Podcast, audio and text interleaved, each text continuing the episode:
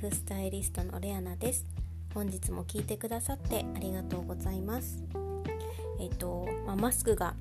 まあ、デフォルトになってもうしないとどこのお店にも入れないっていう状況ですよね、まあ、スーパーももちろんコンビニももちろん、まあ、病院ももちろんそうですが基本的に、まあ、室内に入る時はマスクをするというのがもうもう定着してきているので、まあ、してない人の方が珍しいぐらいかなっていうのを感じています。皆さんもそう思ってらっしゃると思うんですけれども、まあ、外でねあのー、今だんだん気温も上がってきているので、まあ、マスクをした状態で歩ってきて室内に入るとやっぱり苦しいっていう風にあのおっしゃる方もいるしやっぱりね年齢が上がっていくとそのマスクのこの圧で、まあ、肺も結構圧迫されるっていうこう情報も入ってきているのであの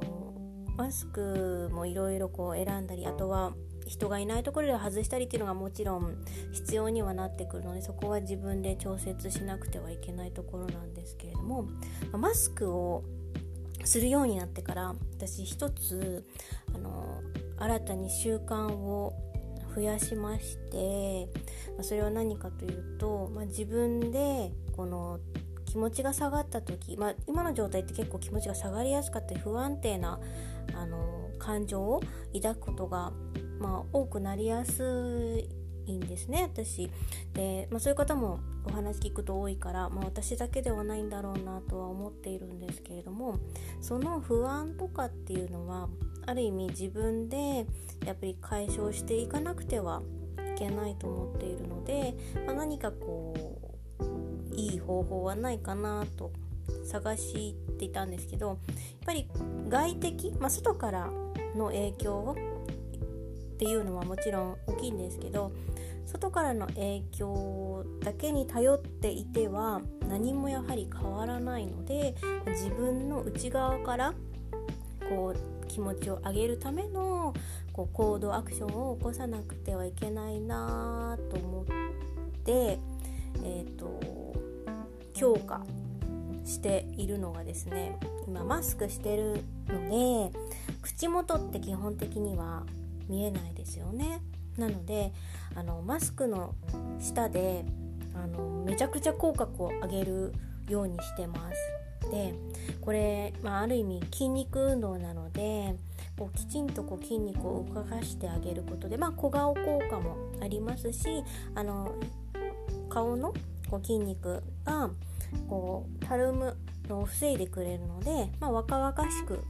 見せることもできるようになるんですね。まあ、口元って本当に年齢が出やすいので、まあ、手とかも他の部分もそうなんですけど顔ってやはり最初に会った時に一番見るのって顔じゃないですかなので顔のこの筋肉の張りツヤあ筋肉の張りだったり、まあ、それによって、あのー、見えるこう肌のツヤとかももう影響してくるんですけどその口元がこうたるんでたりちょっと下がってるだけでやっぱり年齢が何歳かこうね上に見えたりしてしまうのでそれってちょっと残念だなと思っていてならば今隠れている間に筋肉を鍛えておこうと思って始めてるんですけどあの意外とこう無意識でいると口元って結構こう緩んじゃって下がっちゃうんですよね。でマスクをしてない時の方が人に見られてる意識があったので口元って結構私上げてたみたいなんですよ。なんですけどマスクをするようになってまあお化粧もあのほとんどしなくなったのでもう眉毛ともう当に目元だけになってしまったので要は見られる機会が少ないのでやはりどんどんいろんなところがこうおろそかになっていくというか、まあ、ズボラになっていくんですね。そうするとまあ本当に体もそうなんですけど見られないことによっていろいろこうだらしなくなってきているんですよね。で顔の筋肉もそうでマスクの下に口元が隠れているのでやはりこう笑うっていうことをだんだんする回数が見られている時よりもやっぱり少なくなってるんですよね。なのですごいあの口のこの顎とかのもうすごく疲れあの意識しないと何も使ってないのでたまにあの動かすとすごい疲れてて筋肉痛みたいになってるっていうのが気づいてあこれは意識をしてきちんと筋肉を鍛えてあげないといけないなと思ってからマスクの下でめちゃくちゃ口角をその上げるようにしてるんですね。でそれを、まあ、続けるようになってまあ1ヶ月ぐらいも経ってるんですけどそれを意識するようになってだいぶその口のこわばり筋肉の張り方とかもちょっとずつ変わってきましたしあとはあの口元のこの